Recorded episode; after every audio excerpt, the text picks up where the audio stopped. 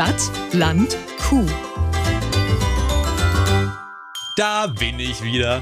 Diesmal mit warmer Jacke und natürlich mit meinen Gummistiefeln. Und heute bin ich bei Silke. Und die hat einen ganz besonderen Job. Mehr dazu später.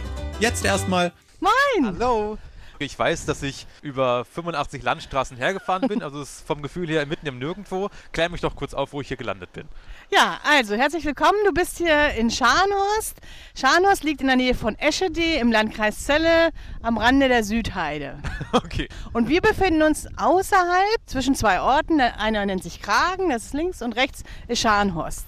Das ist für Und mich so das typische Landleben, wenn man sagt im Landkreis, in der Südheide, Landkreis Celle, dann wird es immer weiter blum, blum, blum. Genau. Scharnhorst, aber nicht mal mehr in Scharnhorst. Nein, nicht mal mehr in. Scharnhorst. Nein, wir sind ganz, ganz auf dem Land, ganz für uns. Ja, hier ist halt einfach keiner. Keiner da. Und das ist nicht nur sinnvoll, ihr wisst schon, von wegen Corona und so, sondern das ist auch richtig idyllisch. Eigentlich sind wir ein Familienunternehmen, das aus zwei Familien besteht. Mein Mann Dirk, der ist der Chef. Wir haben uns 2011 zusammengetan, um einfach zusammen mehr zu leisten und auch mal ein bisschen frei zu haben und uns zu ergänzen. Und deswegen haben wir daraus eine KG gemacht. Fast die ganze Family ist also an Bord. Und jeder hat hier so seine Aufgaben. Und die von Silke, die sind anders, als man so erwarten würde. Sie kümmert sich nämlich auch um Öffentlichkeitsarbeit. Und zwar als Bauernhofpädagogin. Und nun ist es Zeit für ein erschütterndes Geständnis. Mein Outing. Ich, liebe treue Stadtland Kuh, Zuhörerinnen und Zuhörer, ich bin Lehrer. Oder wenigstens dabei, das zu werden. Grundschullehrer, um genau zu sein. Jetzt ist es raus. Fühl mich gleich viel besser. Und das macht Silke und mich quasi zu Pädagogikkollegen. Aber das heißt noch lange nicht, dass ich weiß, worum es bei Bauernhofpädagogik überhaupt so geht. Oder wie man das wird. Also Bauernhofpädagogik ist eine Fortbildung, also sie zieht sich nicht über zwei, drei Jahre wie so eine Tischlerausbildung Okay. oder landwirtschaftliche Ausbildung hin. Ähm, das lief über die Landwirtschaftskammer, das war der erste Kurs in Niedersachsen, den ich gemacht habe. Und ähm, da wurden wir halt unterrichtet auch ne, in Pädagogik, wie gehe ich um, was hat man für Ideen, ganz viel Kreatives. Und ich musste ein Projekt selber ausarbeiten, ein neues Projekt. Wir haben zu Hause noch einen kleinen Hühnerstall und da habe ich zehn Hühner.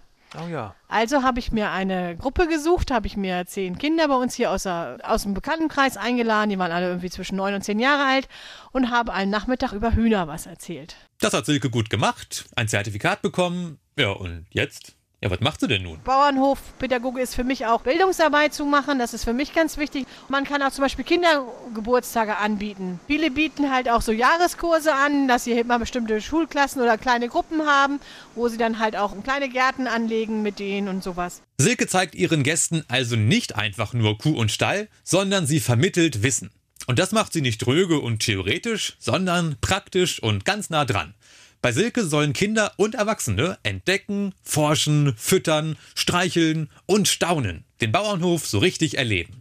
Silke arbeitet zum Beispiel auch eng mit Schulen zusammen. Die Kinder kommen dann direkt zu ihr auf den Hof. Und wie Silke dann ihr Wissen zum Beispiel über Kühe vermittelt, das habe ich dann selbst erlebt. Am Beispiel Ohrmarken. Ich gebe dir mal zwei Ohrmarken. Ja. Vielleicht fällt dir ja was auf.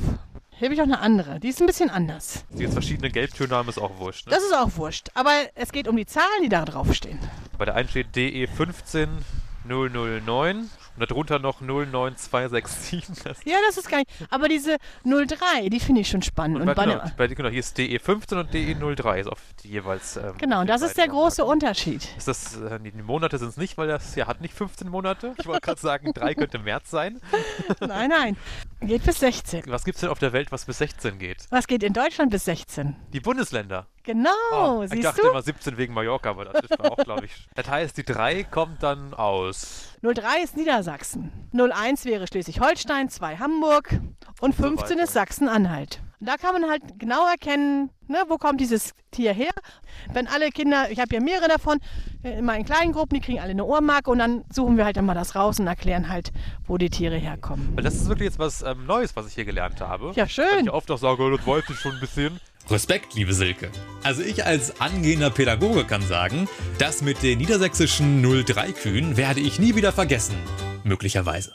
Und wo wir gerade bei kreativen Ideen sind, da hatte Silke gerade erst eine. Quasi kreativ durch Corona.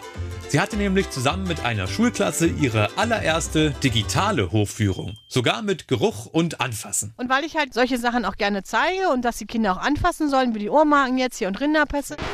Pässe. Silke sagte Rinderpässe. Nicht das, was ihr vielleicht verstanden habt, ja? Pässe. Also nochmal. Stichwort digitale Hofführung und Action. Und weil ich halt solche Sachen auch gerne zeige und dass die Kinder auch anfassen sollen, wie die Ohrmarken jetzt hier und Rinderpässe, Ja. habe ich dann alles halbiert, habe das alles in so kleine weiße Eimer gepackt. Dann haben sie das abgeholt. Ich hatte genaue Nummern drauf, damit ich wusste, was in jedem Eimer ist. Ja. Und habe ich sie hier begrüßt mit meinem Sohn zusammen, hatte dann Stöpsel im Ohr, er hat gefilmt und ich habe erzählt und habe das halt digital gemacht. Ach was, und dann konntest du immer sagen, jetzt einmal Nummer 3 öffnen. Ja, genau. Wir sind jetzt bei den Kälbern, macht mal das und macht mal das und ihr findet das und das. Hatten auch den Stallgeruch, weil sie halt das Futter da hatten, Ach so, hatten ja. halt alles dabei, ne? Das ist ja was anderes, wenn du jetzt hier auf dem Hof bist und das alles riechst. Und ich rieche auch gern zu Hause noch um ein bisschen weiter nach Hof. Das Ja, immer muss ja auch ein bisschen, ein bisschen Souvenirs mitnehmen, Das ist ne? ja auch die Atmosphäre dann, die das ausmacht. Deswegen war war es mir auch wichtig, dass die was vor Ort haben, dass sie am Futter riechen können, dass sie halt auch mal schmecken können. Riechen, fühlen, schmecken. Dass das jetzt auch meine Stichworte waren, habe ich erst gar nicht geschnallt. Die Challenge. Kurz zum Setting. Vor mir stehen fünf kleine Holzkisten. Ich kann nicht sehen, was in den Kisten ist. Dafür muss ich jetzt meine Hand reinlegen und ertasten, was drin ist. Das Ziel, fünf von fünf Gegenständen erkennen. Was Lebendes war angeblich nicht in den Kisten. Wir sind hier ja auch nicht im Dschungel, sondern bei Silke im Kuhstall. Ich bin ja sehr mutig, Ja, wie man weiß, und werde es einfach jetzt tollkühn mal machen. Ich fange oben links an. Da ist eine Sache drin, nur eine kleine Sache. piekst ein bisschen. Silke, nicht vorsagen. ja, ich weiß, was du mit Pieksen meinst, aber nicht so, dass es so total spitz ist, aber es, es hat zwei Spitzen. Es ist so von der Größe ein bisschen wie so eine Lego-Figur, aber es ist keine Lego-Figur. Ist das ein Zahn von der Kuh? Das heißt übersetzt richtig. so eine Zahnreihe. Nee, das sind dann drei Stück. Ja, und das Genau, so Spitze ein- war unten quasi so die, Ja, die genau. Wurzel da unten. Genau. Ja. So, wenn jetzt schon hier Zähne das erste waren, dann freue ich mich jetzt noch auf die Leber von der Kuh oder was kommt jetzt noch? Ja, jetzt lass dich überraschen. Und dann mache ich oben rechts weiter mit der zweiten. Oh, das ist ein bisschen größer. Ah, das ist, äh, das, das ist recht leicht, glaube ich. Das ist, wo die Kühe dran nuckeln zum Trinken.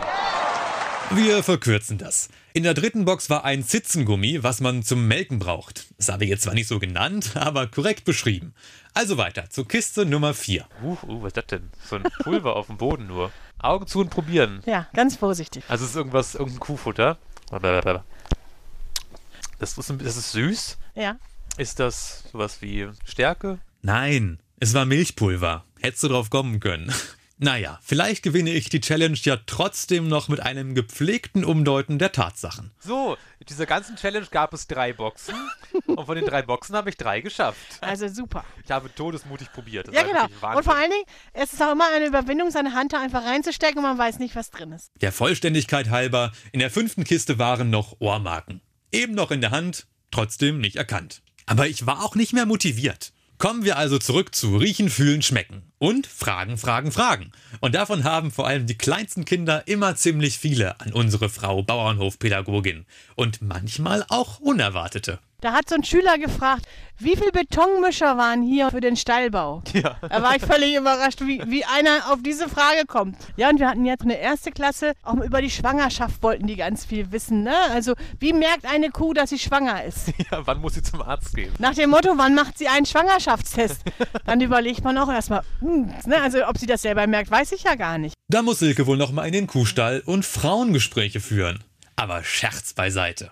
Wobei, nö. Ich hatte bei Silke jedenfalls Spaß. Und ich meine erkannt zu haben, sie auch mit mir. Und vor allem auch mit ihrem Job als Bauernhofpädagogin. Den macht sie nicht nur gerne, sondern auch gut. Und ich kann das ja einschätzen als ausgewiesener Pädagogikexperte. Zeit also für ein paar letzte Worte. Ich bin ja Qualitätsprüfer von Stadtland Q, ist ja auch allen bewusst. Ähm, ich kann jetzt hier beruhigt abreisen, weil das äh, dein Geschäft läuft. Ja, super. Und ich habe aber noch eine Bitte. Wir haben ein Gästebuch. Ja. Und da würde ich mich freuen, wenn du uns auch noch ein paar Zeilen zum Abschied dazu schreiben Das habe ich noch nie gemacht, das mache ich Ja, gerne. siehst du? Ich darf verlesen. Liebe Silke, ich habe das heute ganz toll gemacht. Du aber auch. Danke für deine Einladung und für den Tee, den ich mir gleich noch nehme. Bleib so sympathisch und offen, das gefällt allen Beteiligten. Grüße an die Kühe, alles Gute, auch beruflich, Timo. Super, ganz lieben Dank. Und vielen Dank für deinen tollen Besuch. Ich habe zu danken, hat mir Spaß gemacht. Und ich meine, was für ein Ausblick hier beim Buchschreiben noch durch das Fenster die Kühe zu sehen, was für ein Abschluss. Stadt, Land, Kuh. Eine Produktion von Milchland Niedersachsen.